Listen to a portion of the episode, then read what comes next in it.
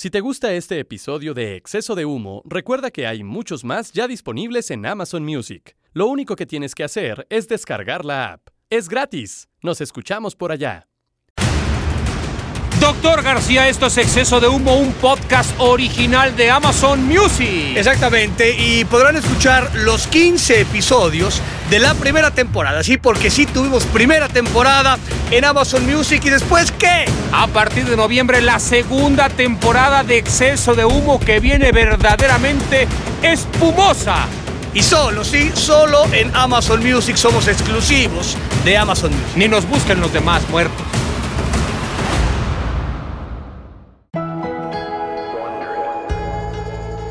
En este mundo lleno de mentiras, ellos están para iluminarnos con toda la verdad pelona, aunque a veces arda. Generaron un estilo honesto y puro desde el hueso hasta el pescuezo.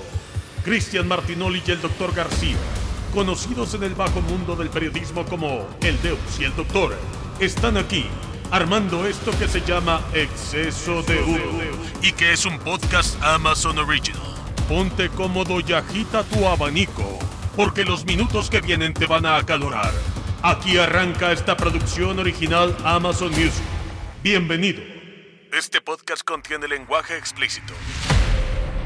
Saludos para todos aquí en Exceso de Humo. Estamos nuevamente, doctor García. ¿Cómo le va en esta temporada corta? Porque el público lo ha preguntado cuánto va a durar. Va a durar una madre, es decir, va a durar muy poco, doctor. ¿Qué pasó, Ahora Estamos muy contentos porque Exceso de Humo acorda nuestros eh, células de información, diría el asqueroso del gasero, y a nuestras reuniones eh, post, pre, producción, como se le llame a ustedes que saben mucho de esta situación, eh, nos han dicho que somos lo mejor que le ha pasado a Amazon Music desde su eh, nacimiento. Hoy tenemos un, un personaje, pues, asquerosamente bizarro en todos los sentidos y es temporada corta, pero ya estamos en temas de negociaciones muy importantes para que tengamos la segunda temporada de Exceso de el séptimo arte es para muchos más que una forma de entretenerse. En las referencias de cada persona existen películas inolvidables que nos marcaron igual que lo hace un libro, una experiencia profunda. Desde El Ciudadano Kane y las películas de Chaplin, hasta Roma y la preponderante imagen de los mexicanos recibiendo el Oscar en la última década. El tema de hoy en exceso de humo es el cine. Oiga, doctor, ¿usted a qué cines iba? ¿Qué, frecuentaba cuando era usted joven? Eh, ¿qué, Yo, ¿qué, cines iba? Eh, penosamente, eh, lo tengo que decir porque Javier Alarcón, nuestro amigo Javier Alarcón, ¿no? El, no voy a decir su apodo porque luego se me violentan, éramos de Ciudad Satélite y había un, un cine enorme, enorme, abajito de Plaza Satélite. En Plaza Satélite había como cuatro o cinco multicinemas, bastante charros, pero teníamos el, eh, uno que era como un estadio de fútbol, ¿no? Para nosotros en satélite, y era el Apolo. Se llamaba el Cine Apolo, y eh, pues ahí, ¿no? De alguna manera ahí llegábamos a, este, a ver las películas que habían pasado como cuatro o cinco meses en otras partes de la República, y el Apolo era un lugar como muy, este, muy importante, donde un cine, o sea, como eh, enorme, pantalla grandísima, ya sabes, estos asientos de, de alfombra, la alfombra parte, digamos, del asiento, era realmente terrible, y posteriormente también me tocó mucho, eh, mi papá trabajaba ahí en Frisa y la oficina de Frisa estaba exactamente atrásito del CDI, eh, en donde Faitelson hizo ahí sus, eh, sus festejos y demás cuestiones, y ahí estaba el cine toreo y también tuve mucho vínculo con ese, con ese, con ese cine. Fíjese que a mí me tocó, y platicamos hoy de cine porque va relacionado en el tema del día de hoy con el invitado, un hombre al cual tenemos una estima importante, que es un grandísimo actor, que también es un grillo importante en ese aspecto, también hay que decirlo. es un güey que se pelea con todo mundo, que por momentos nos odia cuando transmitimos partidos de fútbol porque es muy americanista. Eh, ah, yo cuando, eh, digamos, en Toluca, pues... Eh, tenemos el Teatro Morelos, que todavía existe, está remodelado, un teatro bastante grande dentro de lo que cabe. Ahí se pasaban películas, cuando no había obras que pasar, pues pasaban películas. Em, y luego, bueno, estaba el teatro, em, el cine Rex, el cine Toluca 70. Después todos estos cines, doctor, algunos de ellos se terminaron haciendo de estas iglesias que luego pululan por varias partes para que ya dejes de sufrir. Y mm, no. Para de sufrir, muy bien. Es correcto, porque son, son aforos grandes en estas películas en donde incluso había intermedios. ¿Cuál película o qué película fue la que más lo ha marcado y cuál es la que ha visto más en su vida? La película que más me ha marcado ¿Qué tiene que ver? Alguna vez hablamos de, de libros y para mí va, va como de la mano, la casa, la casa de los espíritus de Isabel Allende, que, que es de, los, de, mis libros favoritos y también de mis películas favoritas, que difícilmente, ¿no? Acorde a los entendidos tanto de los que escriben como los que hacen cine y demás, una película medianamente se puede empatar con un libro, ¿no? O, o hay diferencias como muy marcadas. Esa película, eh, a mí en lo particular, sin ser, por supuesto, ningún experto ni en libros ni en, ni en cines, eh, me pareció como que muy cercana. El libro me encantó, ya era el libro como la Biblia, muy, muy grande, y la película dura, no sé, cerca de tres horas, ¿no? Eh, sale Jeremy Irons, como... Sí, me acuerdo. Sale, sale, Banderas, este, sale esta... nuestra amiga que luego se andaba robando cosas ahí en las tiendas, este... Ah, este, Winona Ryder. Winona Ryder como tal, es, sale Meryl Streep como el esposo de la esposa, perdón, de, de Jeremy Irons. E, e, el, casting era realmente poderoso. Entonces, yo te puedo decir que esa, esa película, otra eh, que me marcó, porque aparte la, la, vi, no voy a decir en qué luna de miel, ah, eh, de mis tres que he tenido, Remember the Titans. ¿Sí? Esa, esa película dije, no mami blue, o sea, neta, salí como berreando, o sea, no sé si por la situación o por la película, entonces estuvo como muy mezclado esa parte. ¿No, no, no anunciaba lo que iba a venir después a usted? Podría ser, puede ser, pero aparte aquí, aquí es una fusión entre la, la raza negra y la raza blanca, ¿no? Es un, es un tema eh, mucho más importante que el simple hecho del, del fútbol americano y demás. Eh, pero, güey, neta salí del cine, güey, e, era, era, era Asia, puta, lloraba y lloraba, y yo decía, puta, pues, ¿qué, qué pasó, cabrón? Yo también creo que puede ser el, el preludio, el preludio. Sí. O sea, pero tengo que o, o lloraba porque no le entendió y no había subtítulos, entonces no entendía una chingada y por eso lloraba. No, o sea, güey, en ese entonces yo manejaba el inglés de poca madre, ahora ya se me volvió de Nebraska, ya no entiendo un carajo, pero en ese entonces yo, puta, el, este, el inglés lo, lo mascaba como, como Dios, salía yo del Pan American Workshop, cabrón, o sea, estaba yo como Dios. Ah, muy bien, muy eh, bien. pero, o sea, pero, hablando de, igual si le rebusco un poco más a la memoria, que a mí me cuesta mucho más que a ti. Armagedón, usted llora mucho con Armagedón, doctor. exactamente, o sea, cuando, cuando mi Bruce Willis se despide, ¿no? Porque va a chocar contra el, este, el meteorito, Sí. Y el güey se despide del Italia. Aparte, Coca avienta a este güey a Ben Affleck, no sé cómo carajo lo manda de regreso a la tierra. Y este entabla. Y, y yo en ese entonces no tenía hija, ¿no? Hoy tengo una Sí. hija de 23 años y, y otra de, de 7.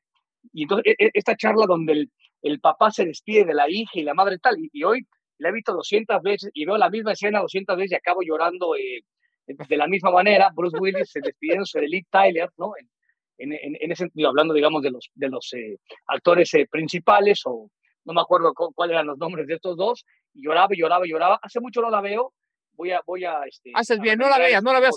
Y, y ahora tu hija mayor no te dice, papá, no me chingues, ¿por qué estás llorando con este final tan pitero? Güey, eh, eh, ¿cuál fue la qué película este, fui a ver con ella que me... ¿En cuál salió la última ocasión? Ya me estoy volviendo loco. ¿En cuál? ah, cabrón, otra vez, ¿cómo, cómo es este pedo? A ver, espérame, ¿cómo? ¿En cuál salí la última ocasión? ¿Qué es eso, güey? Oh, Espérame, güey. En esta de Gua- Guadalupe Reyes, cabrón. No, Guadalupe Reyes, güey. O sea, me acuerdo, invité a Rocío, nos habíamos peleado, no, no sé por qué chingada, me mandó a la mierda. le dije, Había "Oye, dos personas en el cine, güey. Dos personas Sí, en el cine. película". Güey, pues, había, habíamos cuatro, pero era, era VIP la chingada. Entonces, Y eso que el pedo era prepandemia, ¿eh? Para que no se confundan. Sí, sí, no, güey, era, era Guadalupe Reyes del pasado, o sea, Sí. no, de- no de este 2020, No, fue por eso, 2019. Pero ya venía como que venía anunciando. Uno ve esa sala vacía y dices, güey, esto se va a venir así. Viene así. No, era de bajada, güey. Entonces, voy con Lorenza. Es, es, es infame la puta película. Es, No, o sea, es una mamada. salgo con el Calaco y con Jan Duvergier. o sea, tú No, no, no. El, el Calaco, otrora eh, presidente del Querétaro, güey. No más, no ese entonces sí, como tal, que se andaba peleando ahí con, ¿no? Con este, con, Ya, ya, deja, con deja, Danilo, Danielillo y la madre. deja, deja, deja. Este, sal, eh, salía el Tomaro, compañero nuestro, que siempre se embragaba en las transmisiones como tal, y el Chespi, que es un pinche padrote, ¿no? Un padrotazo de estos que está, parece que el güey siempre está como vestido, este, pintado de naranja, porque está siempre bronceado el pinche Chespi. Entonces voy a la, hago la escena esta en, en la casa del Pedregal, literísima, ¿no? Brindando ahí la madre tal, año nuevo. Entonces voy con Lorenza a ver la película, y son de estos chistes burdos pendejos de mi época, güey, ¿no? O sea, el, el Sí. chiste burdo, el, el- el albur como, y güey, no sé, pues la película es muy mala y, y es larga la película, la neta es muy larga. Yo me habría reído, no sé, siete veces, o sea, ocho veces de esos chistes que dices, puta, que te, te, te hace recordar las pendejadas que hacías o como muy, muy de este, de mi época y mi, y mi hija mayor, ¿no? 23 años, me volteaba y decía, güey, neta, cabrón. O sea, me decía, neta, nos estamos riendo de esta mamada, de este chiste. O sea, fue muy triste para mí porque yo me la pasé poca madre y mi hija, güey. O sea, ahí me di cuenta que mi hija y yo estábamos como que muy separados en el tema este del, del humor muy burdo, güey. Este, pero fui a, fui a, Guadalupe Reyes. a tu, última, a tu última película, tu última película. última actuación. ¿Cuántas, ¿Cuántas películas has hecho?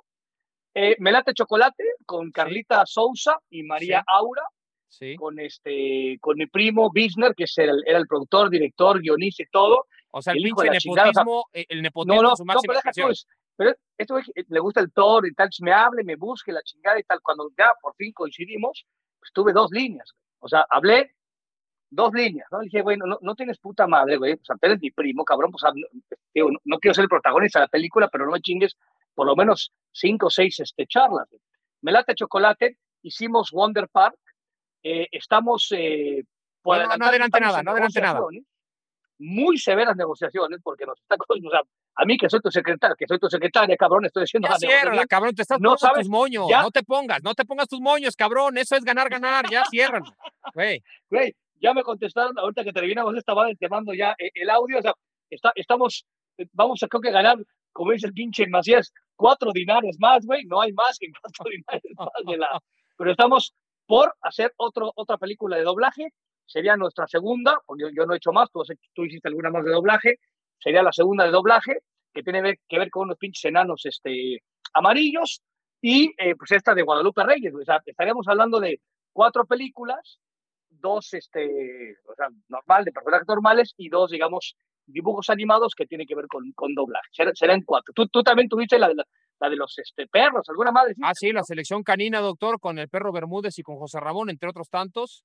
Alguna vez me tocó otra que se llamaba mm, Lo que el agua se llevó, que era una película también animada, en donde son de unos, de unos ratones que están, eh, digamos, eh, viven en Londres y de pronto en la alcantarilla se van por la alcantarilla normal y aparecen en un Londres eh, subterráneo, ¿no?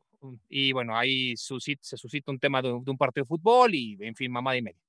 Y bueno, eh, la que usted dijo, la de Wonder Park, y bueno, veremos si se hace lo que usted está pactando, en donde como alguna vez mencionó Pacho Maturana, a veces perdiendo se gana, doctor. Entonces, tiene que hacerlo así.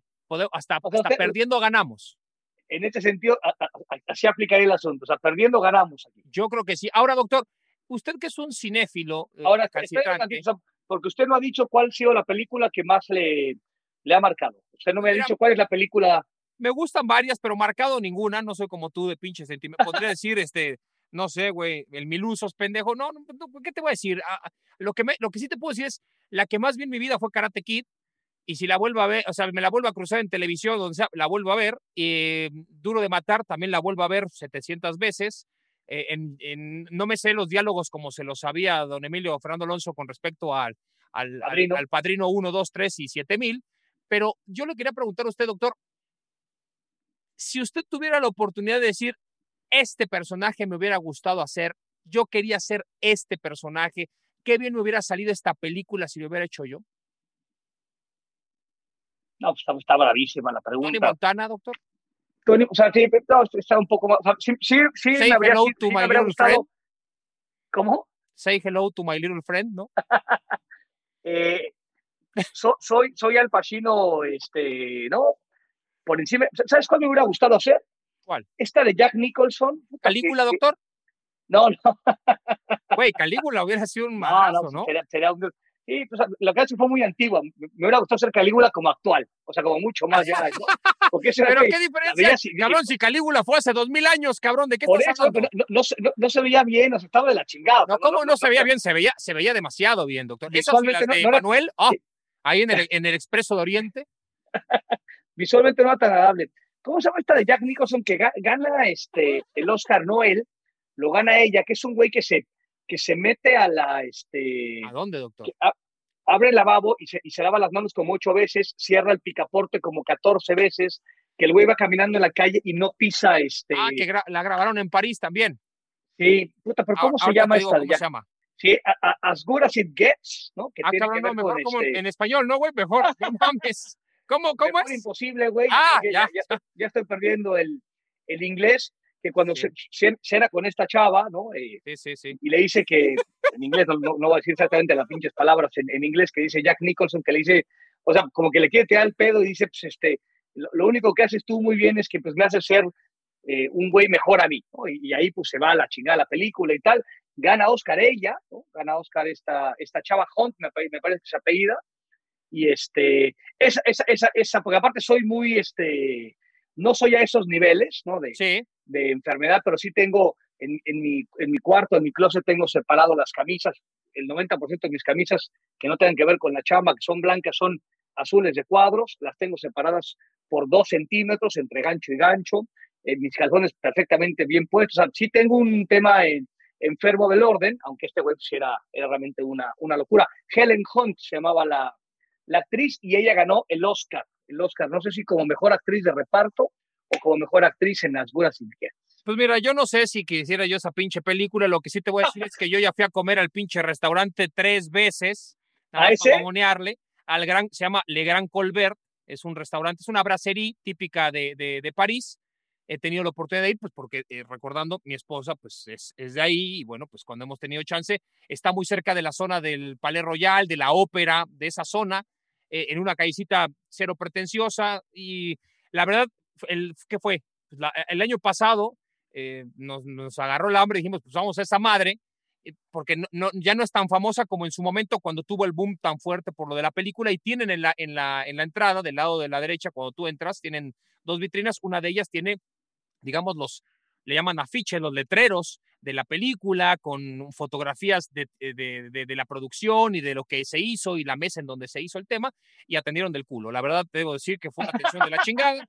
Comimos bastante X, cabrón. Pero se, si había estado Jack Nicholson, pendejo, pues, ¿qué esperabas de que te atendieran bien, güey? No Yo sé, cabrón, pero y, había, y habíamos tres pinches mesas, o sea, todo triste, porque también hay que recordar, en ese tipo de lugares, después de dos, tres de la tarde, ya no te sirven de tragar, como nos pasó alguna ocasión, y este, y entonces llegamos y ahí sí nos sirvieron, pero yo dije, no, pues mejor, si no van a servir bien, mejor ya digan que no sirvan, hijos de su puta madre, pero bueno, en fin, pasó, pasó y pasó. Eh, muy bien, doctor. Eh, tenemos un invitado especial muy interesante, lo hemos platicado ya en varias ocasiones. Yo le voy a recordar un, un tema que yo tengo con el cine antes de que tengamos al invitado.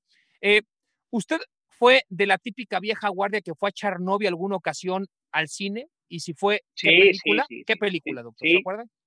No, la película no me acuerdo. No. Güey, entré en satélite que, era, que llegaba cada, cada cuatro años. O sea, mi primera novia, Ileana, que vi que era de lo más verdes, o sea, no, era como en la parte ahí de, de los suburbios de Ciudad Satélite, y bajábamos a, a los multicinemas, ahí en Plaza Satélite, había cuatro, en la parte de abajo, donde bajaba, me acuerdo, la escalera eléctrica, bajaba, entonces dabas vuelta a la escalera eléctrica en la planta baja y ahí estaban los cuatro cines, y luego íbamos a echar el taco, porque yo no hacía más que ir al cine y echar el taco, y sí, por supuesto, ahí echamos novio bastantes, bastantes eh, ocasiones, nunca una función esta de medianoche, sino pues buscabas ahí las de las cuatro, la, la, la, primera, ¿no? Del martes y tal, pues que no había nadie, pues, por supuesto que echaba yo novio, faltaba, pues, no, no podía en mi casa, ni en casa de ella, güey, pues, ni modo que no, este, el cine era un lugar frecuente, por supuesto que sí, mil veces. Ahora, yo tengo una experiencia bastante eh, llamativa. Un día en la universidad nos dijeron en la clase de géneros periodísticos, en este caso era la crónica, que tenemos que hacer una crónica escrita sobre un hecho puntual. Y bueno, el que me tocó a mí fue ir a cubrir eh, una película al viejo cine Teresa en el centro de la Ciudad de México eh, a las 11 de la mañana, en donde tenía que describir desde que uno llega hasta que uno sale de la función de una película pornográfica. Y entonces yo dije, ah, cabrón, sí, sí, sí, sí, tú vas, compras tu boleto, entras y quiero que me describas, no la película, cabrón, pero sí los personajes que llegas a ver, cuánta gente hay, dónde se sientan, si cuchichean o no cuchichean, qué tipo de edades, si alcanzas a ver un poco los rostros, cómo es el cine, a qué huele, todo ese pedo. Y este estuvo muy interesante, doctor. Me sorprendió bastante que a las 11 de la mañana, por ejemplo, un martes, si hubiera bastantes pinches pervertidos viendo una película porno, porque hay que recordar que en la época en la que yo fui a la universidad, pues no existían los celulares en donde cada quien ve lo que se le canta, ¿no? Acá era, pues de pronto alguien salía de la oficina y dijo, pues me voy, ¿vas a desayunar? No, voy aquí a la esquina a la tienda y mocos se metían al, al Teresa y empezaban a, pues a sacar un poco, eh, digamos, este, su fuego interno, ¿no? Por llamarlo de alguna Ahora, o sea, forma. Pero, y, y, en esa crónica que hizo, ¿qué resaltaba? O sea, el, el tema del olor, la gente, sí, o sea, ¿cómo? Los colores un poco, la, la, las texturas de, de la, la, pared de, desquebrajada, los asientos que rechinan, eh, el, la, el, la, tela del asiento ya como con 27 pasadas por encima, eh, la alfombra también que cruje, eh, hay un par de aromas que luego medio le trataban de disfrazar con el, eh, este, con el cotorro vainillón, ya sabes, ¿no? como de taxi. Y mm, la entrada del cine, la salida, la gente que hay alrededor, las caras que ves, el tipo sin dientes, cosas por el estilo, muy bonito. La señora que vende las pepitas afuera del inmueble y los cuchicheos de un par de elementos que sí me sorprendió yo dije, bueno, pues igual se andan calentando los muchachos. Yo dije, bueno, van parejas. No, iba mucha, mucha gente eh, del mismo, sexo, A, digamos, a, a, un poco a disfrutar de la, de, de, la, diría el bambino Veira, de la parada, ¿no? O sea, en este, en este aspecto de la película, ¿no? Básicamente. Sí, fue, fue una experiencia llamativa. Yo tendría 18 años más o menos. Me, no, a mí no me espantaba, por supuesto, ni mucho menos la película pornográfica. Habré visto 7 mil millones de películas en mi vida, pero a lo que me refiero, eh, sí me llamó mucho la atención que fuera, pues como si, o sea, básicamente en una sala de cine, entorno.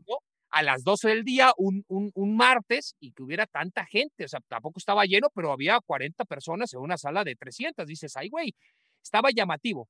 Fue, fue curioso, y bueno, está claro que el maestro sabía al poner ese tema, ya lo habría pedido en otras ocasiones, que forma parte de, una, de una crónica incluso de color, ¿no? Como para... Sí, te da mucho, depende por dónde le des. Si no te caga el, el, el, ambiente, sí te da. Tampoco tienes que estar todo el tiempo, pero pues mira, con que estés ahí 20, 40 minutos, entiendes perfectamente de qué, qué envuelve toda la situación y por más que la película dure una hora, pues ya, ya acabaste la fiesta, ¿no? O sea, fue un buen ejercicio de crónica. Estuvo interesante, estuvo interesante. El cine da para todo, doctor. El séptimo arte da para todo. Tanto así que hoy tenemos al, al invitado. ¿Le parece que lo presentemos? Venga, pues. En línea de tres, junto a Rodrigo Murray y Diego Luna mezcló la cinematografía con el deporte durante varias transmisiones estelares de mundiales de fútbol y olimpiadas es una referencia de la cinematografía mexicana. Un actor inigualable con un carisma y una voz fuera de serie. Recalcitrante americanista y futbolero hasta la médula. La pasión es su estilo de vida. Por eso no es raro verlo como protagonista en cada faceta de su existencia. Como Villa, como Manny en la era de hielo, como Hellboy, como malo o como bueno, como lo quieras. Pero hoy está aquí como invitado en exceso de humo. Ahí está, usted escuchó a Aquiles Castañeda Bomer, un hombre que, por cierto, compartió alcoholes, bebidas en el Mundial de Corea y Japón con nuestro invitado del día de hoy, doctor García, que es un americanista recalcitrante. Yo incluso podría decir que forma parte de la mini mendigo, de la monumental en el Estadio Azteca. Estamos hablando de Jesús Ochoa. Doctor, por favor, salude al famosísimo Matsuda entre nosotros. Jesús, ¿cómo estás, güey? Bienvenido. Eh a este grandísimo espacio, Exceso de Humo, cabrón, el mejor podcast de la pinche historia de Amazon Music. Y, bueno, ¿Pero por qué se llama Exceso de Humo? Exceso, güey, vendemos humo, güey. Tú, tú, también vendes humo, cabrón. Yo pensé que eran marihuanos. la verdad que este, yo, yo, yo ya, ya, se me pasó la época, güey. Mi vieja está como muy pinche necia, tiene como 40 años y está como muy necia con el tema de la marihuana. Yo ya sí, ya me parece que en esta vida ya no le voy a dar el algón este, pues, se, le, se le parten las pinches suyas, tampoco pues va a ser marihuano. Entonces, esa parte sí no. Ustedes puras drogas caras, yo lo sé. no tienen vicios de soldado. No, ese pinche Jesús es, una bomba. Oye, Jesús, eh, ¿qué, tanto escosorte generamos cada vez que estamos en una transmisión? Porque tengo entendido que, digo, cada, a cada rato que hay una transmisión de, de, de Azteca y juega la América, nos estás mentando la madre por el celular. No, y en los, y en los otros también, en los otros también, no te preocupes, los desgraciadamente, y por morbo debo confesarlo, lo sigo para ver las barrabasadas que dicen. hay un, ¿cómo se dice? Un inmortal. Sí, el inmortal. Un eh, doctor un... Saguito. Eh, Saguito. El Warrior. Eh, un, eh, no, el Warrior ya anda en otros pedos, ya es cazador de, Indiana Jones, cabrón, no mames. ¿Qué se cree, cabrón? Y luego, ¿cómo anuncia las peleas de box? Dios mío, dices. Ahora, una cosa. Es eso? pero, ¿qué, qué, o sea, ¿qué es lo que no te gusta? Deja tú, otra pasamos al tema de la América y tu pinche. Por ejemplo, por ejemplo, pinche Luis, ¿por qué doctor? Doctor en literatura o en qué, o, tu comentario es quirúrgico, ¿por qué? La única pinche palabra que usas más o menos fue cancino. Ah, ¿cómo la repites, cabrón? Es un juego cansino. pero ves cómo pinche elevo yo la, a mí me sorprende que tú como americanista entiendas que hay que decir cancino, cabrón. O sea, realmente... Donde se hacen las apuestas, a huevo. Es correcto, es correcto. No, esa no va a ser la, una de las vacunas. Ah, no, no, no, tampoco. Bueno, en fin, eso es otro pedo. No, pero una vez me dijo, me, un día, porque nosotros nos conocemos con, con el señor Ochoa para la gente, eh, tuvimos una relación bastante estrecha durante el Mundial, porque ahora nos platicará eh, José Ramón y compañía, fueron, los invitaron al señor Murray, a Diego Luna, al señor Ochoa, para que hicieran la famosísima línea de tres, que fue para los millennials una, una situación bastante, bastante exótica, eh, atrevida, disruptiva, interesante y muy agradable, que fue a tener cortos relacionados un poco con el fútbol o mucho con el fútbol en cada edición de los protagonistas. ¿Cómo fue esa experiencia para que tengamos esa, vayamos con esta contextualización? Pues dura, porque después de ahí nos corrieron a José Ramón, a mí, a Faitelson, a todos. No, pero nos tardamos cuatro años, güey. A ti en chinga. A ti en chinga, güey. A ti en chinga. Los otros cuatro años nos tardamos. Mira, fue una maravilla, de veras, una cosa especial un rollo que dice, siempre hay algo más en, la carrera, ¿no? Eh, convivir con Menotti, que le hayan gustado nuestros eh, cortos, eh, los llevó la colección completa, conocer a, su equipo, pues, que en aquello eran, eran unidos, ahora no, ahora son un nido de víboras. no nos conocemos Seguimos siendo unidos, ya somos tres, güey. Sí. Éramos 50, quedamos tres, güey. Eh, Andrés Marín, el pinche Nalgón me lo corrió. André, el pinche Nalgón fue el pin, lo mandó. Pi, pi, Me acuerdo exactamente cuando Luis me dijo, para que veas cómo les pesa cuando eliminaron a México en, allá en, en Corea. Para que veas a los que les duele. No sabía que estaba atrás de mí en el estadio. Y, y nomás lo oí cuando dijo eso. Unos cabrones salieron, pocos salieron llorando. Y todos salían, vamos a la fiesta y la chingada. Ay, Dios, Dios, qué, tristeza. Eh, pero bueno, después de eso, eh, conocer otras culturas, em, el camino de los ciegos. Eh, ese fue, fue. Sí, bueno, hay muchas cosas que conocer en Corea y en Japón, sobre todo en Corea, en este aspecto del Camino de los Ciegos. ¿Qué, qué, qué es el Camino de los Ciegos, Es, es, una tradición milenaria, es una tradición milenaria que existe en, en, en varias calles de las principales ciudades de, de, Seúl, doctor. Ahora, yo quiero recordar puntualmente, ya que lo toca Matsuda, y nos empezamos a decir Matsuda por un güey, el número 3 de Japón, una greña. Cuatro. ¿El 4 era? Ok, una cosa tristísima. El, peor jugador del Mundial de Corea-Japón. Era Matsuda. El peor. Y entonces este güey entonces nos decimos Matsuda, no sé por qué, pero ¿qué pasó, pinche Matsuda?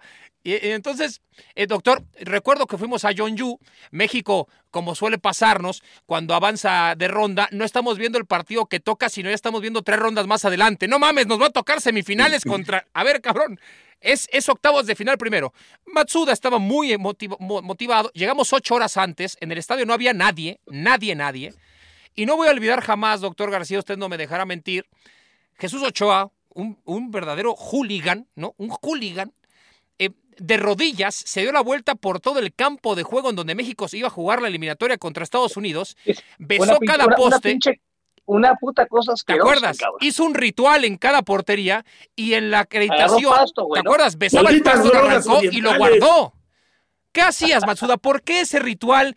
¿Eras, ¿Era un acto de chamán? Y, ese pinche pasto que te metiste en la, en ¿Dónde quedó?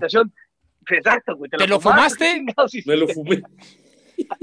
Porque dijiste, este pasto es histórico y lo arrancaste y lo guardaste en tu acreditación, porque la acreditación tiene un pedazo atrás que es para dinero o credenciales o lo que sea, y ahí guardaba el pasto. Y este güey ya tenía medio kilo de pasto, era como si trajera, no sé, güey, pues era, un, era un ramo lo que traía. Ahí fue donde se tropezó el bofo.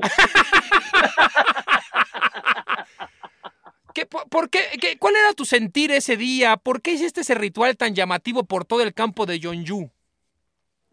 Mira, vivo de las esperanzas, yo vivo de las ilusiones, vivo de las cosas diferentes, hermano, y pensaba que en ese momento sí se me iba a hacer el milagro. Entonces, eh, malditamente hay que, lo atraje y eso está mal, no hay que pedirlo, llega solo, pero me aceleré, maldición. Y luego en otra que fuimos a los Olímpicos, te lo juro, eh, en Atenas. Sí. Eh, No. No, no, fue en el Mundial, fue en Corea, fue en Corea, fue en Corea. Como todos somos iguales allá para ellos, eh, como ellos son todos iguales para nosotros. Ah, fue la semifinal. Metimos, metimos como 40 con una sola credencial en Operación Hormiga. Metiste al Samer, al primo hermano del pinche Murra y metieron al Samer. Samer, exacto, exacto. Y, y en el, eh, nos, fuimos a sentar en el este de prensa, ¿no? Desde luego. Y en el medio tiempo era otro partido. y era la semifinal del Mundial, güey, nada más te acuerdo. Era en Múnich, la semifinal del Mundial. No, no, no, güey.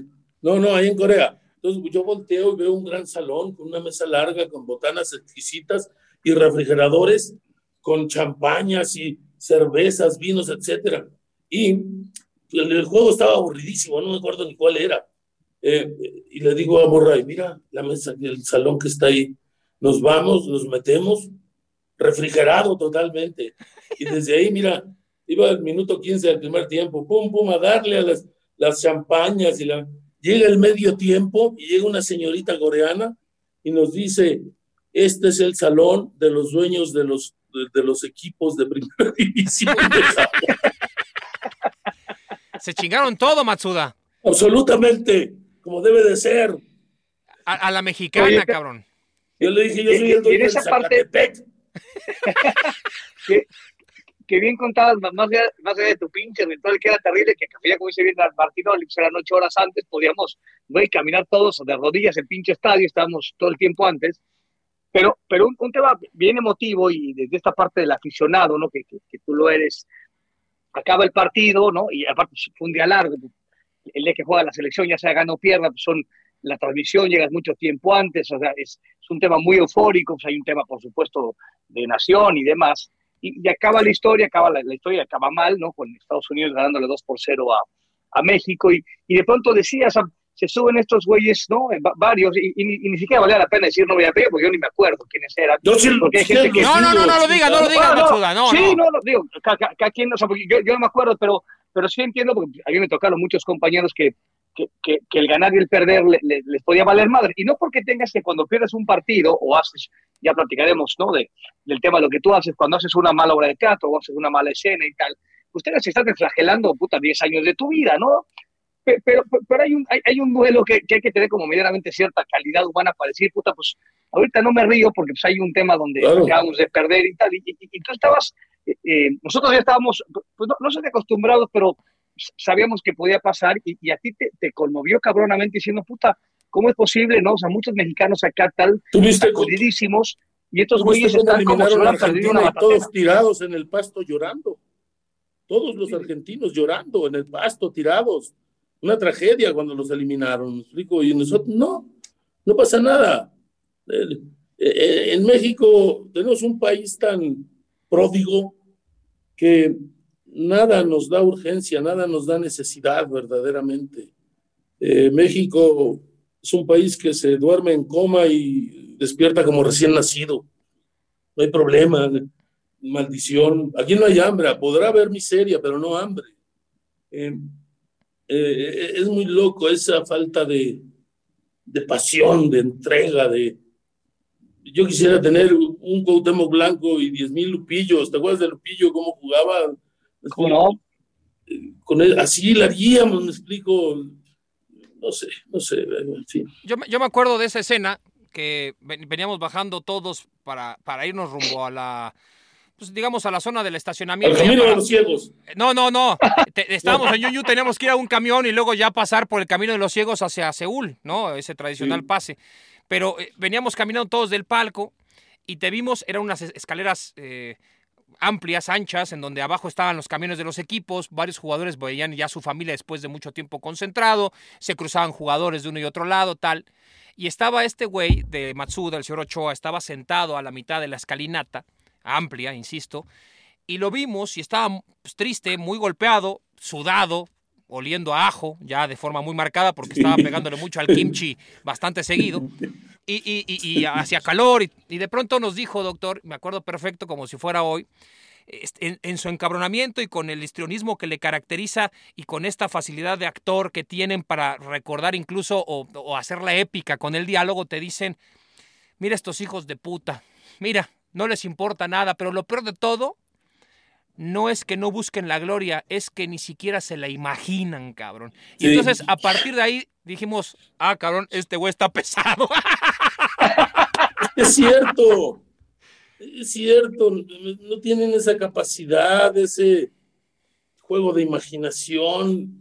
Eh, Menotti a mí me platicaba mucho de, por ejemplo, de que dos de sus asesores, cuando fue campeón mundial, eh, eran directores de teatro, dos amigos de ellos, de él, y, y que los eh, citaba mucho para, para hablar del grupo, hablar de la ilusión, de la persecución del milagro, de la espera del milagro, y no explicártelo, pues no, vivirlo eh, en su exacta dimensión, sin soberbia. Bueno, solo los americanistas somos soberbios, ¿no? Pero, pero, pero eso e, esa parte que lo decía muy bien el presidente, y no eran palabras de él, citó a Baby Ruth, cuando dijo, eh, no se puede vencer a quien no sabe rendirse,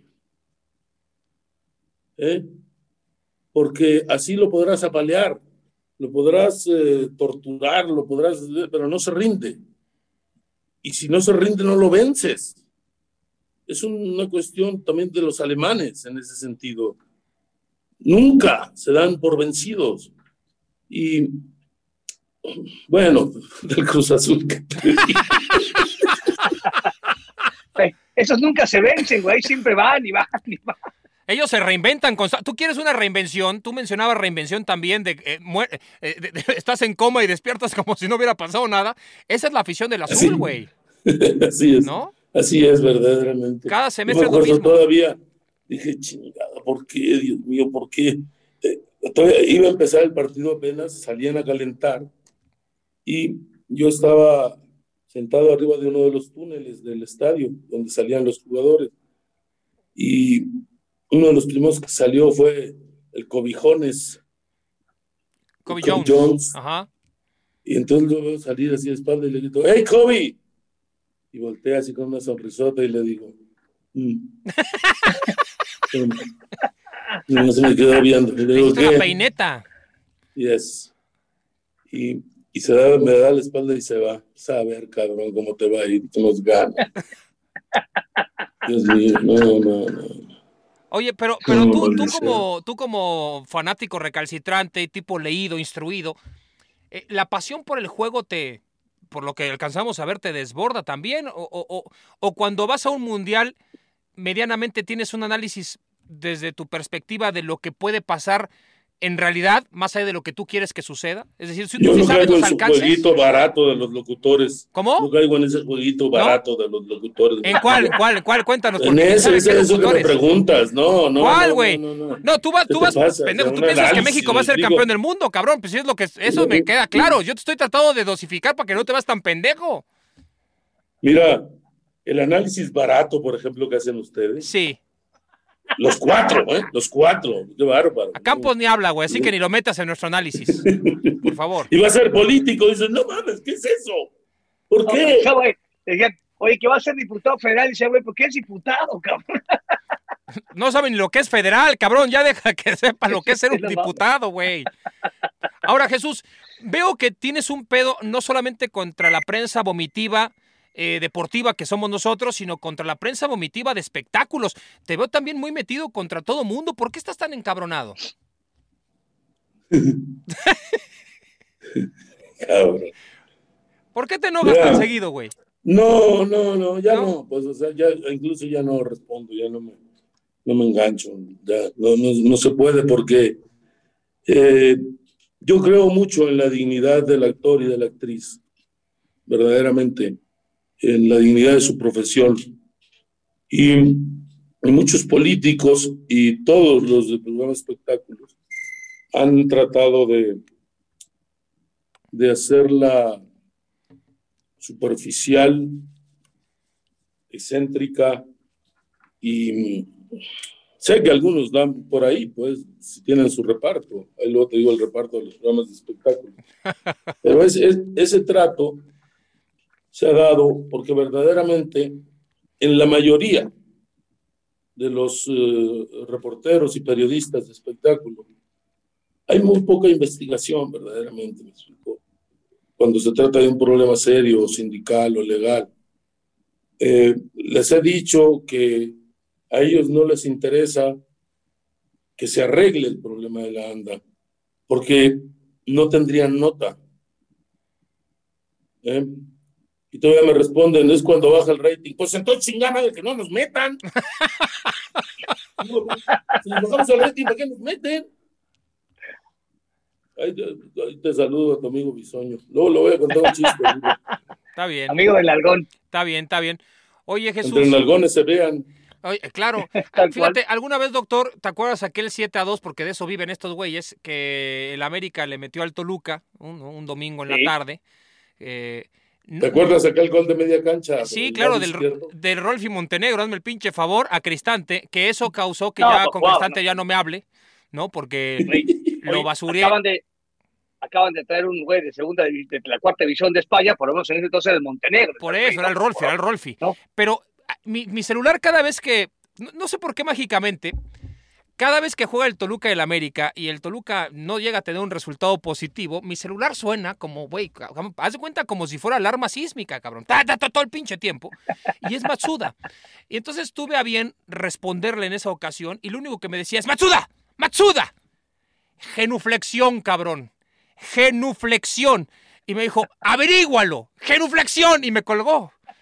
Entonces, está loco, güey. Este güey está loco. Eh, ¿ya, ¿ya averiguaste, güey? Sí, sí, se averigüé, averigüé. Pues entonces adelante. Pero esto nos habla de que a pesar de que es un barra brava asqueroso, es también un tipo muy preparado y muy letrado, doctor, que tiene estos pues digo, estos destinos que le llevan, eh, ¿no? Eh, neurológicamente, que lo llevan de un lado al otro, como un güey tripolar, tripolar. Ahora Jesús es, o sea, ¿por qué te haces americanista tú, güey? ¿No? O sea, si no, si no Valentino tiene 60 años, por ahí 61. Por destino divino. por mandato divino. Mandato divino. Por no mames, o sea, o sea, eso está bien, ahora bájate tres escalones. Para llevar, bájate tres escalones, güey, y explícanos por qué caraja madre dices, puta, pues le voy a la América. Güey, pudiendo ser de los naranjeros de Hermosillo, pendejo, ¿te haces de la América? O sea, porque si, si, si tienes 60 años este güey, pues le va a tocar el América en los 80 o 70 que pues una América muy cabrón, güey. Exactamente, usted lo ha dicho, el mejor de los mejores de la historia. Eh, mira. O lo haces para quedar bien y que sigas teniendo trabajo. Cállate. El América no es de Televisa, el América es mío, idiota. Mira, a mí no me gustan las cosas fáciles como ustedes, huevones. Luego nos explicas, luego nos explicas. Ir a la América no es fácil. Ir a la América no es fácil. Cabrón, si juegan con 14, cabrón, no mames. Mira, irle a las Chivas es muy fácil, ese nacionalismo barato. Eso sí, irle a los ahí estoy de acuerdo que a, Chivas. Irle a los Chivas Pumas es, muy fácil. No, sí, también, sí, puede ser. A todos, a todos los demás. Yo le voy a la América después del mandato divino, que no me creen, me vale madres. No, pero bueno, explica, el mandato divino. ¿Cuál fue la señal? ¿Cuál fue la señal que te llevó a ser americanista? no, no, no, vas a creer, ¿para qué te lo No, pues dilo, cabrón, pues es para llenar tiempo, no es porque nos interese. El Algón y yo somos creyentes, cabrón. El Algón y aunque no parezca, somos creyentes, Sí, aparte también es para llenar tiempo, güey. Necesitamos llenar minutos. Suelta tu mamada, a ver, a ver, dilo. Mira, fue, Dios me dijo, posiblemente hay equipo en Sonora, olvídate, le dije. Es el América. No, y, y, después él se convenció. Yo era un alma. Em, se convenció y, por ejemplo, se apareció en el partido América Cruz Azul cuando Disquemoy metió el gol. No, bajó Dios. Las cámaras ni el público captan eso. No, no. Somos otro. ¿Está bien? Pero bueno, vamos a lo terrenal. Yo le voy a América después, por ser una afición a la, al que pertenecer, eh, a la que pertenecer es difícil. Pero también me demuestra algo de confianza en el jugador mexicano y extranjero también, que si pusiera esa pasión cuando juega contra el América, siempre en todos sus partidos, seríamos otro, seríamos otros, seríamos otra potencia. De veras, no veo jugar al América, veo jugar al rival. ¿eh? O sea, con esa ansia de destrozarnos, con esa ansia de matarnos. Pobrecitos, esa ilusión. Son el sistema, güey. ¿Qué querías? Son el sistema, cabrón. No, güey. O sea, pero fíjate, me, extraña bastante este pinche barra brava. Está explicando. Doctor. O sea, ha tocado dos o tres puntos. O sea, sí, al Guadalajara, e, en el país es. Puede ser el carajo, pero claro, como son 11 mexicanos, entonces automáticamente. También todos los del ballet de Amalia Hernández son mexicanos. Sí, sí. Pero es y, y, Pumas porque es universitario. O sea, el gabinete de Fox era mexicano. bueno, todos los gabinetes generalmente son mexicanos, ¿no? Tampoco te vengas. No, vengas a politizar el espacio, cabrón, por favor. No, no, no, o sea, pero sea, pero eh, está explicando bien el pinche Matsuda, no, daría la impresión de que no, güey, pues uno lo ve y dices, no mames, este güey te va pero a ese es el típico, ese es el típico discurso, doctor, del güey que le va a la América de todos juegan contra nosotros a 200%. No, ¿Qué chingo te importa? No, y, de qué es, y de qué es más fácil irle a otros equipos, eh, ahí tiene un punto. También tiene un punto. Es más fácil ir a otro equipo que al América. Si el América es el que más aficionados tiene, ¿cómo es más fácil? No te preocupes. No, no, o sea, güey, o sea, pero es... Soy el único y lo que quieran conmigo. No tengo que, por qué, no, no, no, no quiero prevaricar para que la gente se venga conmigo. A mi afición, no, ni la monumental. Yo soy la única afición. De eso se trata. Ay, Matsuda. Ay, Matsuda. En el América conmigo, ¿quién contra mí? En el tema del juego, güey, o sea, o sea, pero, o sea, ¿cómo te relacionas? Deja todo el mandato, está chingón. Yendo al tema terrenal, porque también nos escuchan, güey, mucho más terrenales, espirituales, güey. O sea, no mames. Cabrón, nos escuchan los del Toluca, cabrón, pues no me estoy, estoy yendo a la, a la puta luna. Por cierto, el Toluca, dos veces en la historia, 6 a 0, estos pinches muertos, pero bueno, es otro tema del cual no vamos a hablar. Sigamos. o sea, pero güey, o sea, algún jugador de la Mega que te haya encantado, la chica, dos, fue, güey? Dos, dos. Reynoso y Cuauhtémoc. Hay dos. Y también el ruso me gustaba, el Brailovsky. El ruso Brailovsky. O sea, pero aparte, eres el pinche, o sea, del güey que le gusta el corte del, del futbolista artístico, ¿no? Y chingón, y muy ofensivo, y la madre. Total, total, total. Mira, eh, yo, a mí me gusta ver al jugador que se divierte en la cancha, aún perdiendo, y que sabe no considerar un fracaso perder un partido. El fútbol, al igual que el teatro, siempre da revanchas. El cine no. Ni la tele. Lo haces y ya, no puedes mejorar nada tu siguiente función, tu siguiente juego, tu siguiente liga, tu siguiente temporada. Me, explico. Eso es un juego justo. Lástima que tengan reloj, el béisbol no lo tiene, por ejemplo, y es una maravilla, me explico. Lo determina el fin, el hombre, la, persona, el hombre o la mujer que juega. Pero uh, la sencillez del fútbol, por ejemplo, en teatro se dice, ¿qué se necesita para hacer teatro? Se necesita alguien que escriba, alguien que lo diga y alguien que lo escuche. Si es de noche, una vela para hacerlo. El fútbol tiene esa sencillez. O sea, dos piedras, una pelota, los que quieran contra los que quieran y vámonos. Esa es la maravilla. El, béisbol, eh, todos tienen la necesitas canasta para el básquet, red para el boli, etc. Y, y peor si ustedes juegan golf, los conozco, ¿no? Malditos fifís. Bueno. A mí ni me volteé a saber, es el pendejo del doctor. Eh, y, el puñetas, y el puñetas del diputado federal de Morena, güey, del, del pinche me gusta esa. Yo las mejores jugadas que he visto en el mundo, tanto en base como en foot, han sido en llanos, no en la tele. Eh, aún viendo la de Cuauhtémoc, eh, inventando una jugada en un mundial, el único jugador en la historia del fútbol que inventa una jugada en un mundial. Mm, en Wembley haciendo el escorpión. ¿eh? Pero lo que yo he visto en Llanos, jugando o viendo, nunca los he visto en, en, en, en el juego profesional. Absoluto. He visto, por ejemplo, no sé si sepan de béisbol, creo que no. Eh, pero yo vi un, en mi pueblo vi un, un este, un, eh, ¿cómo se llama? El squeeze play, el squeeze play, squeeze play, de, de, de, tercera home con un elevado a segunda base, al cuadro. Por lo regular se hace cuando viene a, a los jardineros, el, el, el fly, el elevado. Y un tipo, desde luego, necesitó una picardía, descuido y velocidad. El joven que lo hizo, el más joven del equipo, tenía una, era un silbido, un pensamiento, como decía el pipor. veloz. Y vino el elevado a, segunda, él estaba en, tercera, se despega un poco como diciendo, no me voy, pues, ah, cabrón, pisa y se va, se va home como desesperado. Reacciona tarde el segunda, llega barrido de manos absolutamente y safe. Es más, es este equipo, mira, espera, espera. Ahí se ve. Ahí lo ven. Ahí está. Es el equipo, el equipo de Boris. Al que, sí, al que yo le voy, yo no le voy a Hermosillo. Sí, lo, los veo jugar, ahora nos eliminaron. Pero al que yo le voy fue el equipo que vi primero. También primero al América, me explico, eso era lo, lo bueno, era el único, el Canal 2 es el que llegaba.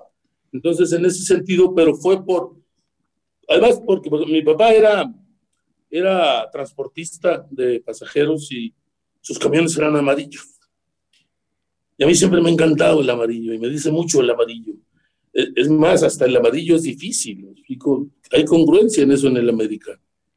Eh, y es un cachorro del sistema al final. Cállate, ¿qué sabes tú del sistema?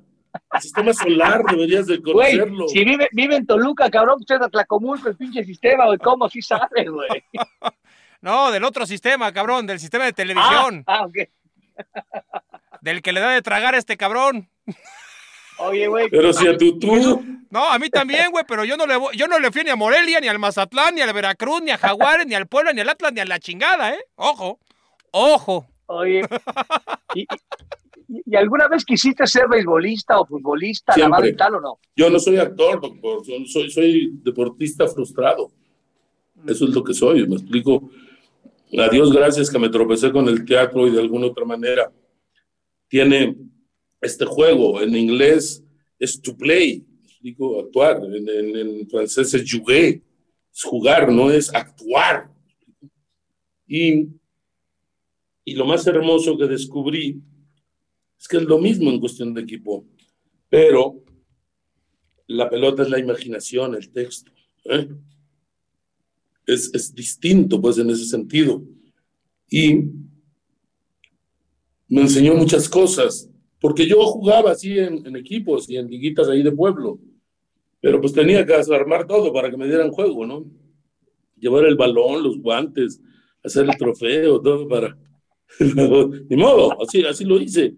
Hay un uh, orgullo, o no sé si vergüenza decirlo, por ejemplo, yo soy profesor, estudié la normal y pude pertenecer a la selección de la, de la, de la escuela, de la normal, porque lo dijo el entrenador frente a todos.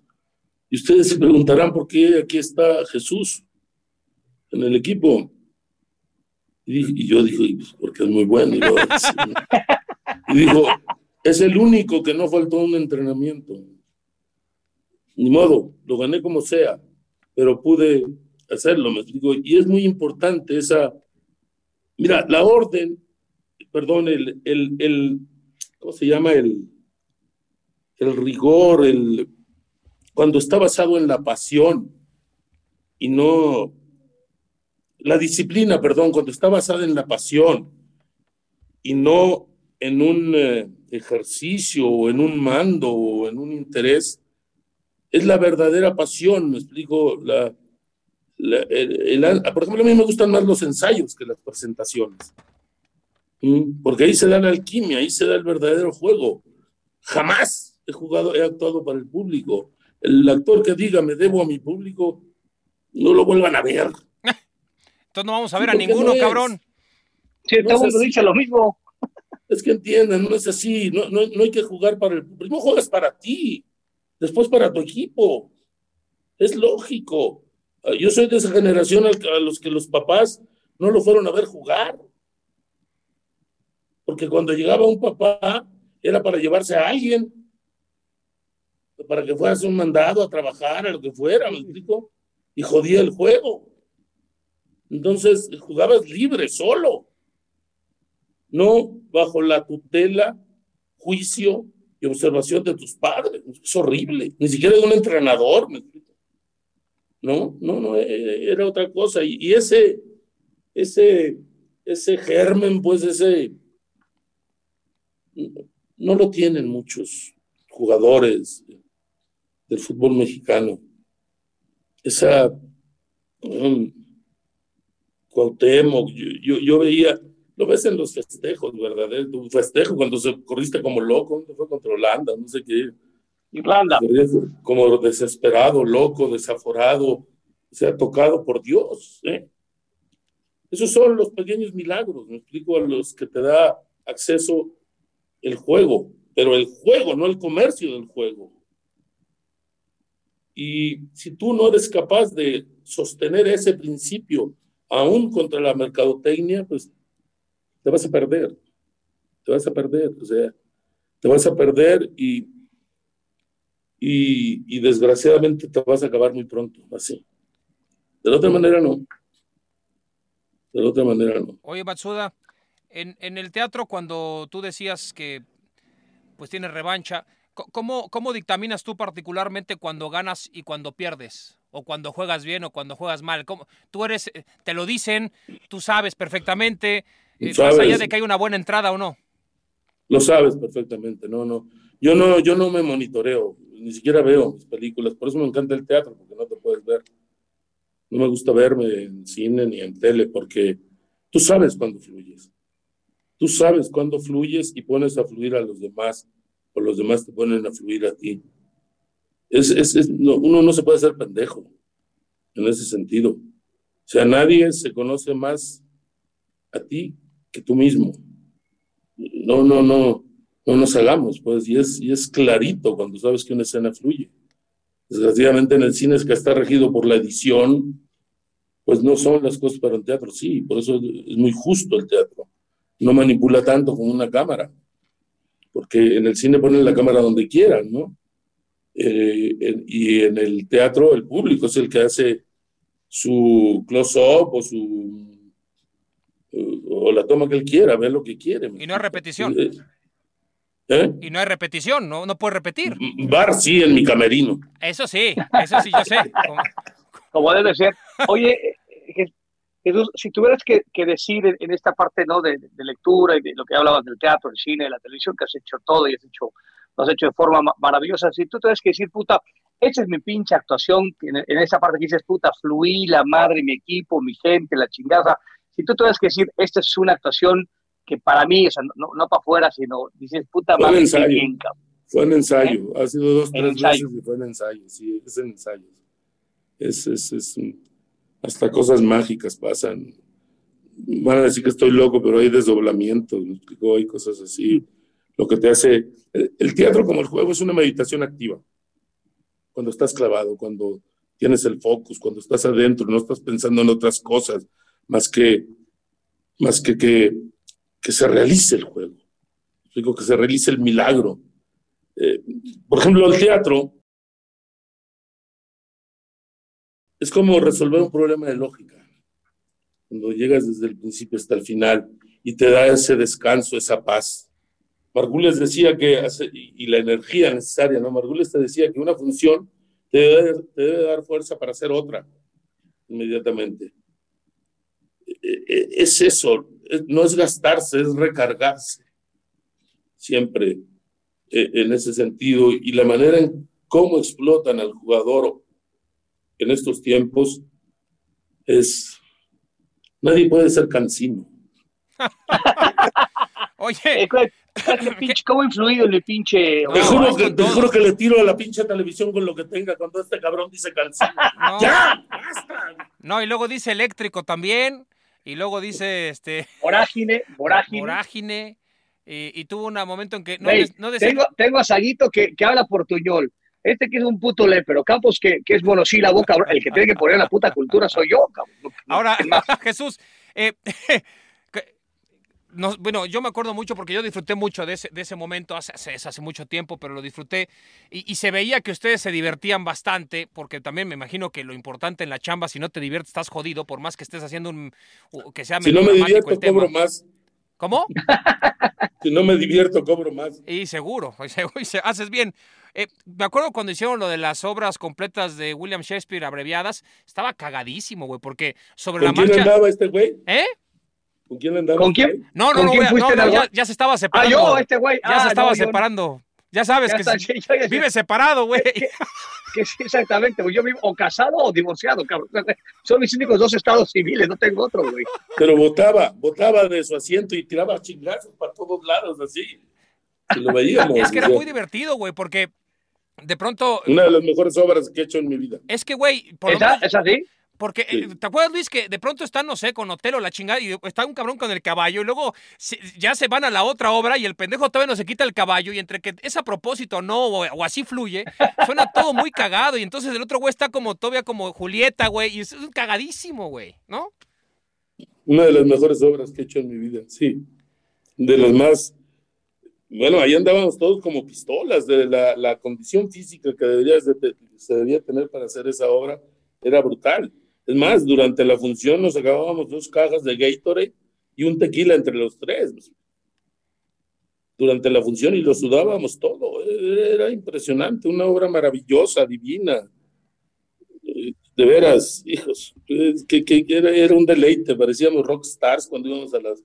la- y de alguna otra manera esa obra cambió en algo el teatro mexicano, puesto que cuestiones que, entre comillas, intelectuales podían ser comerciales.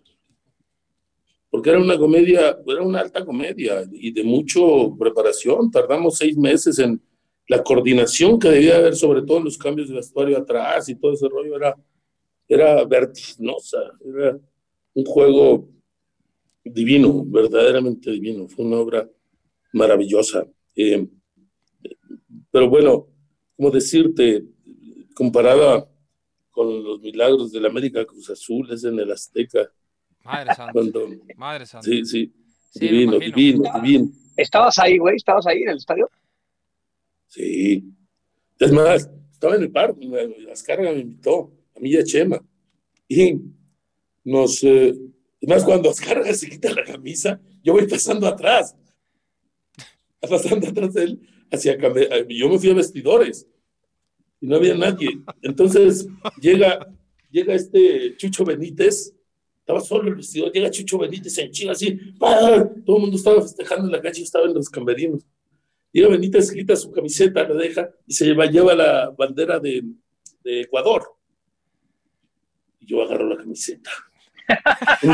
Un día, se la voy a dar a su hijo. Un día se la voy a dar. Porque ahí la tengo. Tengo la última que usó Cuauhtémoc en el América contra Pachuca, que le metió un golazo a ¿Cómo? Paz Descansa. Sí, este, este, este este vuelo la roca. Estamos ahí en, el Hidalgo, puede ser, ¿no? Sí, sí, en el Hidalgo. libre. Sí, ¿Y cómo, cómo te la dio ese, cómo te la dio? ¿E- ¿En ese partido te la dio el güey o qué? en el túnel iba encabronadísimo porque perdieron. Y le digo, Cuauhtémoc, cabrón, arriba esa pinche mirada. Cabrón, jugaste como Dios. Se acercó y me dijo, Chucho, toma. Ah, los cabrones, por ahí la tengo todavía, cabrón. Esas dos camisetas, un día se las voy a dar. Y todavía cuando, bueno, ya llega todo el mundo al, al- a, los vestidores, el más a todos, el piojo, hasta el chongo poniéndose, el tequila, toda la fiesta. Y estuve a punto, cabrón, estuve a punto, porque estaba ahí ya tirada la copa. La robo. Estuve a punto de llevármela. Si se Si robaron hubiera a Jules Rimet, que no te chingues la Copa Mexicana, güey, ¿no? ¿Qué, güey? ¿Pero qué te Sí. detuvo, güey? ¿Qué Si hubiera traído una maletita, algo, me explico.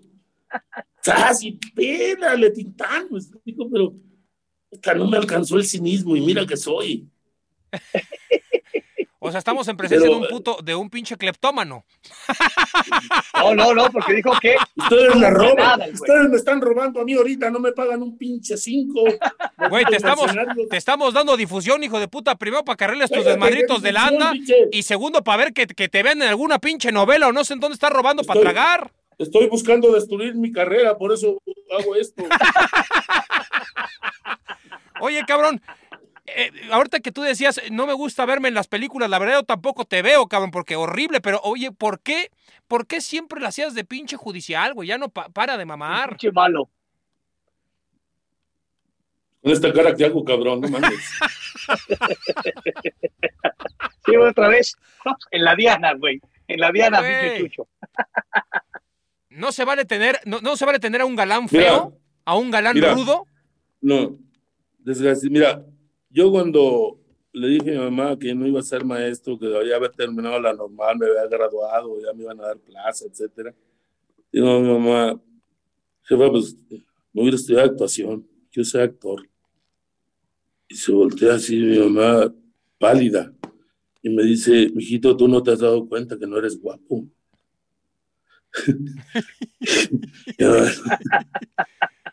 Tal cual, Le dice, pues, por eso voy a estudiar. Los guapos no estudian. no lo necesitan. Los guapos no estudian, ¿no? Mira, a mí me, mi madre, desde luego, lo dijo pensando crudamente con cariño. El más feo de sus hijos quería ser actor.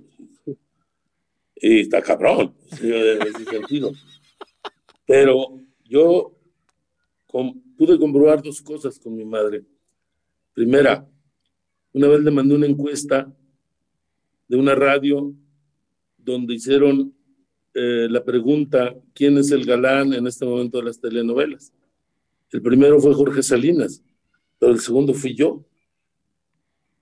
Una encuesta. Y luego, mira, actuar, actuar ante el público es muy fácil, paga, va entregado.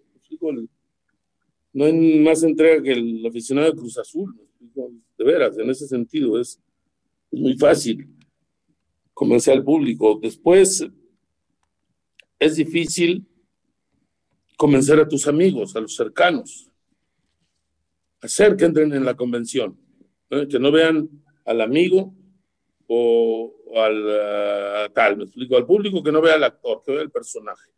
Eh, a los amigos que no vean al amigo, que vean al personaje. Después, tus compañeros de generación, que te conocen todas las mañas, que te conocen desde chavo, de cómo ¿verdad? convencerlos a ellos, es una. es dificilísimo.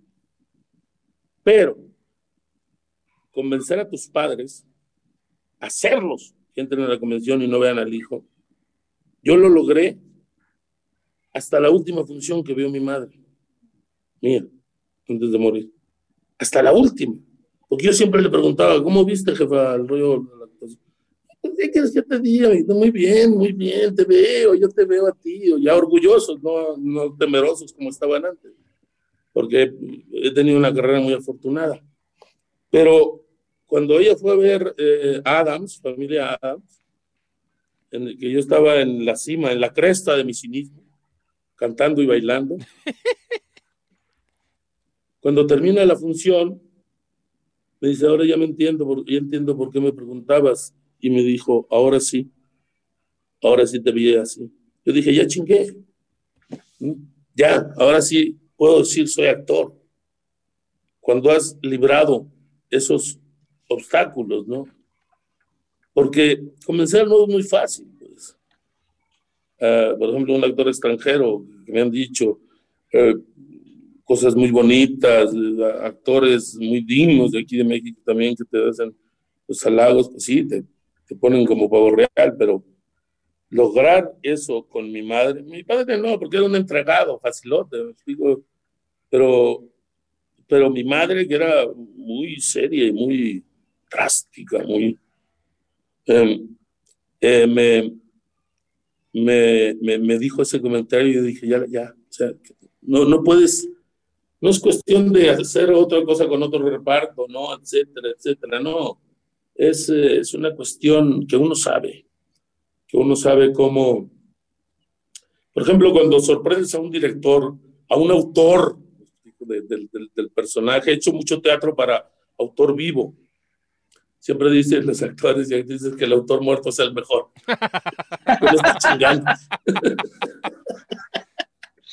Pero recrearle, humanizarle a su personaje que él tuvo en su letra y en su imaginación, es muy bonito. El actor, digo, el director es un invento del siglo antepasado. Digo, no. Shakespeare era autor, así era la cuestión, autor, actor, público. Pero luego salió el director, me explico, y eso se ha vuelto yo creo que a veces una, un empuje al actor hacia, hacia un confort, esperar a que te dirijan. ¿eh? Tú ves a un futbolista, por ejemplo, cuando sorprende a su director saliéndose de su posición y haciéndolo bien, no a lo pendejo, ¿me explico? Eh, esos todoterreno, esos que saben eh, responder. En el teatro estás a veces para tirar centros o para cabecear, ¿no? Yo cuando tiro centros le digo, no, no, no brinques, cabrón, te la voy a tirar a la exactamente. que, para que le empuje. Ponte como pinche ahí, como poste, cabrón, solo. No, no te muevas. Yo te voy a pegar a tu cabeza y voy a entrar.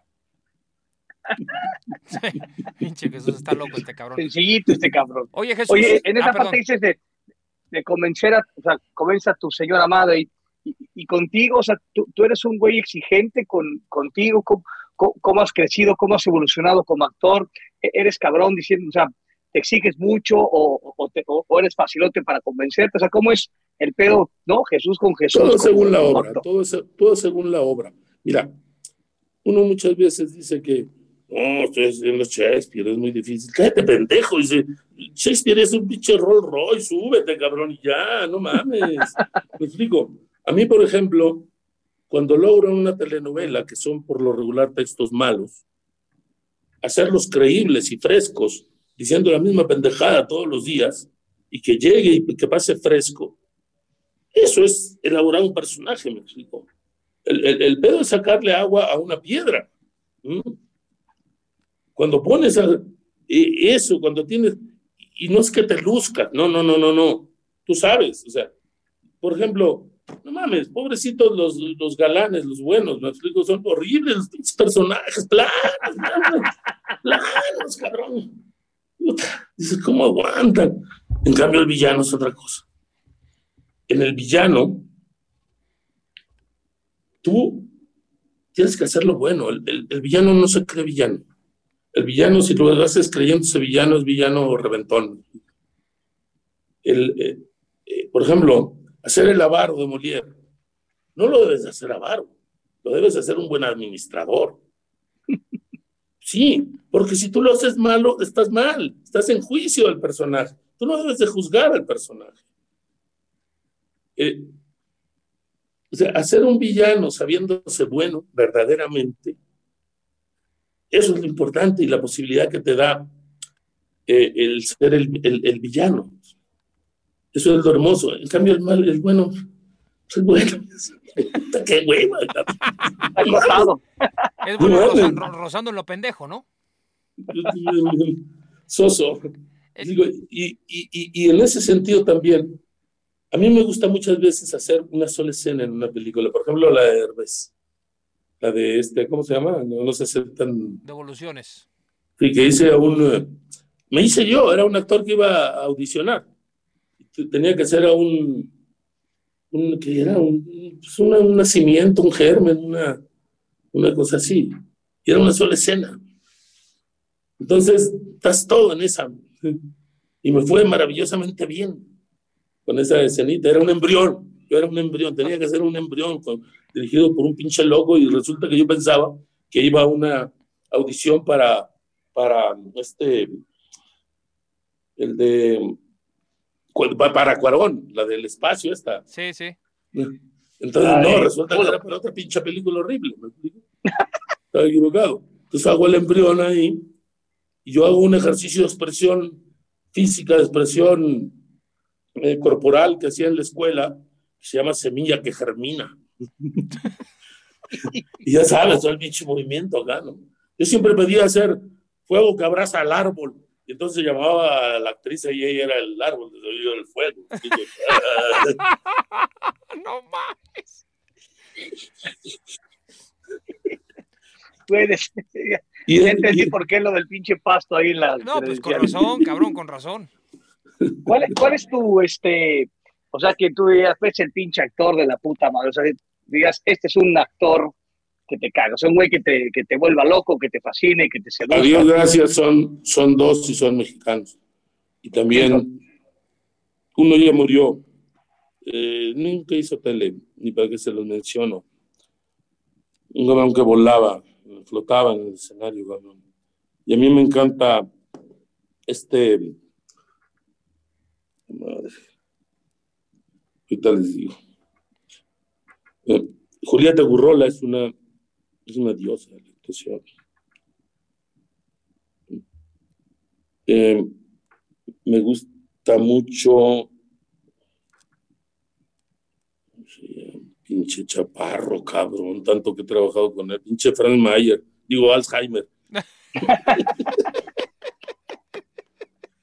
el de cabrón, el de, el de matando cabos, el, el de los dientitos, Silverio Palacios, cabrón, gracias, Silverio Palacios. Y otro que ya murió también, y que es el único que me ha ganado una audición. Y cuando lo vi dije, desde luego que se le dieron, de haber dado a él el papel, fue Carlitos Cobos. ¿Te acuerdas de Carlitos Cobos, el que iba con el, con el Bustamante, uno gordito, pelón, que hacía un Sí, claro, ese, ese güey te ganó. Actorazo, cabrón. O sea, verlo en teatro era un milagro. Y tenía una inocencia tan divina que les voy a contar una anécdota de él, porque él iba con, lo contrató Bustamante para ir a los mundiales y a las Olimpiadas. Cuando lo contrata Bustamante para ir a las Olimpiadas, era muy solemne, Carlitos. Y hablaba así. Llega y le da la noticia a su familia en un desayuno. Les dice, quiero decirles que voy a ir a las Olimpiadas. No, dice, voy a participar en las Olimpiadas. Y su hijo, el más pequeño, se queda atónito y dice, ¡Más a perder!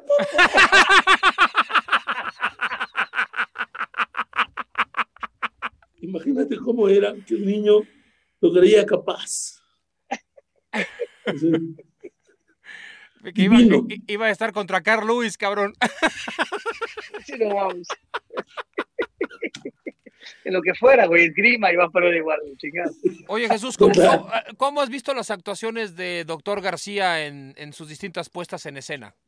No ha visto. No hablemos de robos, no hablemos de robos, de fraudes, de cuello blanco, por favor. Ya se los veo en los comerciales. ¿Qué? ¿Y que este tampoco sea pendejo que hace. Nomás les falta actuar con Laura Bozo. No, no nos han llegado al precio, pero si no vamos con la señorita Laura también derecho, ¿eh? De, de cabeza, que nos quedamos de Desgraciados. Desgraciados. Oye, Jesús, ¿tú supiste que alguna vez el doctor García quiso ser Manolo Fábregas y nada más le duró dos puestas? o sea, compró un pinche espectáculo. El, güey se la dio de director de cine, de, de, teatro, de productor, productor de teatro. productor, de productor de teatro, perdón fue, compró un pinche espectacular, el más pitero del periférico, donde se veía medio edificio, te lo tapaba y la echa. Ese anunció una obra y él era el productor. La obra duró, nada más salía creo que los jueves y duró dos jueves. Los lunes. Los, lunes, cabrón. Los lunes, güey. Güey, en el Helénico no había lugar, güey. Los lunes ahí Los lunes no abren ni los museos, cabrón. ¿Cómo mierda pasa eso? Si hubiera yo tenido, si hubiera yo tenido a Carlitos Cobos, pendejo, lo que había armado, no mames. ¿Qué le puedes recomendar al pendejo del doctor esa, para que otra vez se atreva? los lunes esa tradición de los lunes era, venía de muy antes porque eran funciones para los actores, que eran los únicos días que descansaban para que fueran a ver una obra de teatro. Ah, se hacían temporadas con esa idea. Las temporadas eran de martes a domingo. Entonces los lunes descansaban y eran obras para que fueran, la fueran a ver los actores. Imagínate qué mala era que no van ni los actores, cabrón. prefieren descansar. No, ya nomás el teatro se hace de viernes a domingo. Bueno, ahorita no se hace. Sí, ahorita está cabrón. Esa mamada del streaming y cosas así, no, eso no es teatro. Sí, es, es, es complejo. Oye, eh, ya para ir terminando, Jesús, y agradeciendo de como siempre, pues primero la cordialidad, el desmadre, la buena onda. Oye, pero sí páguenme, cabrones. No, te vamos a pagar con pura, de árabe, te vamos a dar, cabrón. Si, si, tenemos segunda temporada en Amazon Music, estamos veremos, igual te ahí te metamos unos pinches tacos y ya. sí, sí. Tampoco unos tacos árabes para que no pierdas la costumbre.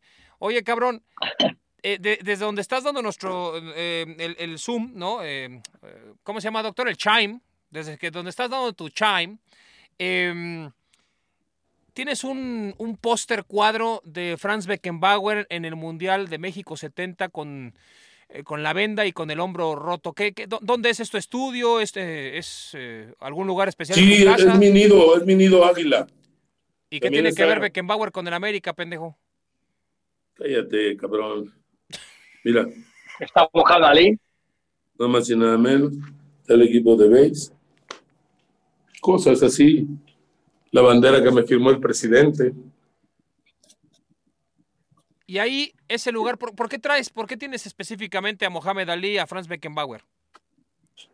Mohamed Ali es un ejemplo del buen deportista, de el ser comprometido socialmente. Eh, eh, con esa pasta, me explico, con esa personalidad única. Eh, lloré cuando murió. Él, Mantequilla, Olivares, para mí fueron definitivos. El box me encanta, me fascina el box. A mi padre también era el deporte que más le gustaba ver. Todos cuando pudimos comprar televisión en mi pueblo, se sacaba al corral la televisión los sábados y todo el barrio se juntaba. a mí me tocaron esas, chavitos, de esas, esas maravillas de que te proporciona el pueblo. Y cuando eran las peleas de Cassius Clay, en aquel momento no Mohamed Ali, bueno, era, era la gloria verlo flotar ese monumento, ese edificio, verlo rítmicamente moverse para pegar unos chingadatazos brutales. Un gran atleta fuera de lo común. Este Beckenbauer está porque, bueno, ese juego yo lo vi por tele. El Alemania-Italia, semifinales en el Azteca. Juego del siglo. Mi equipo, el de Ures. Tengo aquí mis cosas y unas otro aparato de ejercicio ahí donde me muevo un poco. Y, y bueno, esto, ¿qué, ¿qué, decirte? No sé si vieron el monólogo del cerdo que hice. Como dices, este es mi cuadro, este es mi chiquero, donde estoy mejor, donde no le rindo cuentas a nadie. Eh, así, pues, siempre quise tener un lugar así, nada sofisticado ni ordenado. No me gusta ese pinche orden. Ah, ya lo sé, eh, el orden basado en la disciplina es malo, el orden basado en la pasión es bueno. así era la frase que quería decirles. Oye, cabrón, tú que, tú que eres eh, un güey tan... Yo ahorita les voy a contar un chiste de la América. Ah, pues cuéntalo de una vez, de una vez. Yo tengo varios, si quieres también te los puedo contar. Si quieres te puedo contar varios de la América también. Dice, entre Melón y Melames compraron camisetas de la América. Melón compró la de Cuauhtémoc y Melames la de Sague. ¿Cómo ves al pinche? Te digo que es de la grada este cabrón. Bueno, más bien, este güey es de los que asalta a los güeyes que salen del estadio. Con razón dice que Shepard es un Rolls Royce, cabrón. No, no, este güey, te digo, pasa de, de, hablar del, del, avaro de Molière a esta mamada. pero bueno, así es este cabrón. Bueno, otra, otra, espérate. A ver, a ver. Yo le he compuesto como tres, eh, dos himnos a la América. A ver, a ver. Uno ya lo grabé, está ahí en Televisa Music, pero mira, cabrón, lo voy a estrenar con ustedes. A ver. Dice así, por favor escuchen y si quieren genuflexión, dice, dice, ando jodido de la garganta, pero ahí va. ¿Es, es el de Matute, güey? ¿El que se chingó del Sevilla cállate, o es otro? Espérate. cabrón. Oh, que la chinga. Chingado, ¿no? Difícil educarlos, cabrón. Dice, este,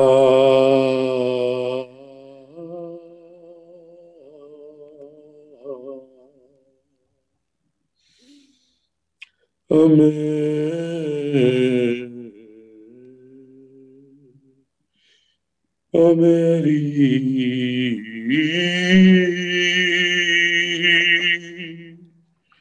América.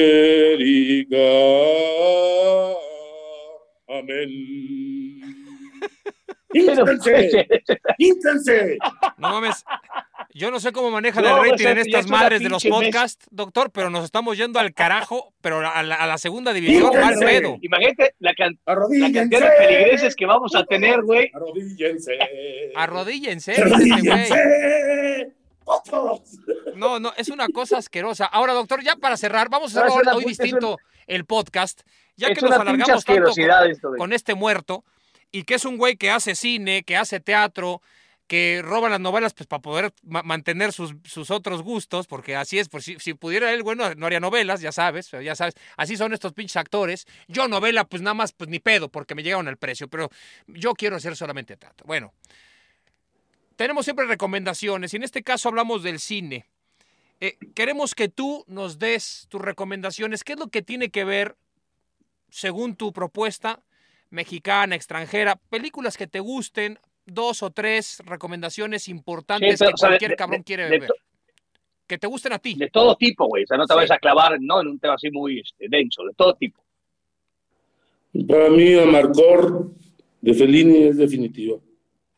Nadie ha visto mejor al pueblo que Fellini en esa película. Marcor. Es fundamental. Es muy difícil verla, pero estudio Q de Fons que,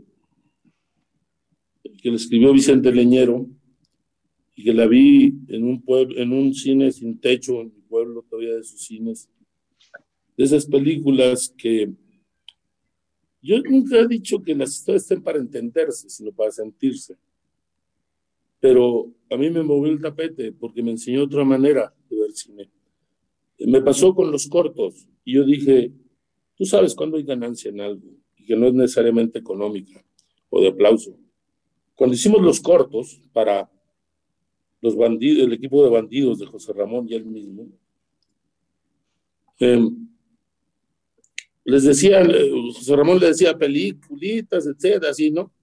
Bueno, terminó el, el, el, Mundial, regresamos a México, y saliendo de un supermercado, eh, una señora no me propone, me espeta, apréndesela, doctor, me espeta el comentario, así, poniéndome, poniéndome la mano en el pecho y golpeándome. Dice, señor Ochoa, me dice, no le entendí a todos sus peliculitas, enojada, pero no me perdí ninguna. Ahí está la ganancia. ¿Eh? Uno no está para, para darle al, al pueblo pan y circo. Uno está para sorprenderlos, para moverles el tapete, para cambiarles la visión, para llevarlos a otros mundos, a otras cosas. Y esa doña había ganado algo, no sabía. Entonces, eso es lo que provoca el arte o la pretensión de arte, que no, no, no, no es nada cómodo. Sí, sí regocijante, pero no es cómodo. Y provocar eso es muy bueno. Y sobre todo cuando lo, lo haces con la comedia, no con la maldita tragedia o drama que es muy convenenciera es todavía doble el logro. La comedia, aún no se le dé premios, es lo más difícil, ahí sí, de, actuar, de realizar. A Chaplin nunca le dieron un Oscar, nada más que meritorio por carrera, nunca porque se lo haya ganado, es el puto colmo. Nunca, nunca, nunca. En cambio, Tom Hanks lleva 32. no es tan loco. Bueno, no te metes con la gente de la academia. Y, los que le faltan. Pinche Jesús. Exacto. No, no, no. Pues Jesús, muchísimas gracias, cabrón. Muchas gracias por esta, por esta hora y pico, cabrón, de este, como dice el largón, de, de risas, de, de profundidad, de, teatro, de, ¿no? de, palabras rimbombantes de tu vida, cabrón, ¿no? de, este, de conocerte, conocerte más. Es un, tiene que ser un pinche privilegio poder ¿no? Tener cualquier tipo de encuentro contigo. Te agradecemos muchísimo aquí. Los este, admiro mucho. En exceso de humor. Me encanta oírlos, aunque me, explico, aunque no sea feliz oyéndolos. Te pasa lo de la señora, cabrón. Te pasa lo de la señora. Te provocamos eso, pendejo. Esto es como. Ya sé por qué. ¿Sabes por qué da el grito de gol tan largo? Es el más largo que lo hace después de Emilio. Emilio Alonso. Porque agarra el aire desde las nalgas. Así es. A tu madre, pinche Matsuda asqueroso. pinche Matsuda. Ahí nos vemos, Matsuda. ¿Sabe qué, doctor? Ya despide el pinche podcast con Matsuda aquí también, ya de una vez. Vámonos, vámonos, cabrón. Ha sido el mejor episodio del mundo mundial en exceso de humo. Gracias, Jesús. Nos vemos. Un abrazo. Etimológicamente, la palabra cinematografía fue un neologismo creado a finales del siglo XIX y compuesto a partir de dos palabras griegas. Por un lado, kine, que significa movimiento, y por otro, grafos. Con ello se intentaba definir el concepto de imagen en movimiento. Te lo decimos para que veas que aquí sabemos un chingo de cosas de interés y que no todo es desmadre. El cine sus grandes películas, lo mejor del séptimo arte desde la perspectiva del doctor, el Deus y el invitado de lujo que tuvimos en este episodio, que fue sin duda caro. Te esperamos en la próxima entrega de Exceso de Humo, un podcast Amazon Original. Hasta muy pronto. Exceso de Humo es una producción original de Amazon Music y Wondering producido por Estudios Sport Entertainment SADCB, conducido por Luis García y Cristian Martinoli, bajo la dirección de Rodrigo Macías. Diseño de audio, Emilio El Chino Ortega. Producción ejecutiva, Rodrigo Macías, Aquiles Castañeda Bomer y Francisco Labat. Exceso de Humo es una producción de Amazon Music y Wondery, Jessica Radburn y Marshall Louis. Hasta muy pronto.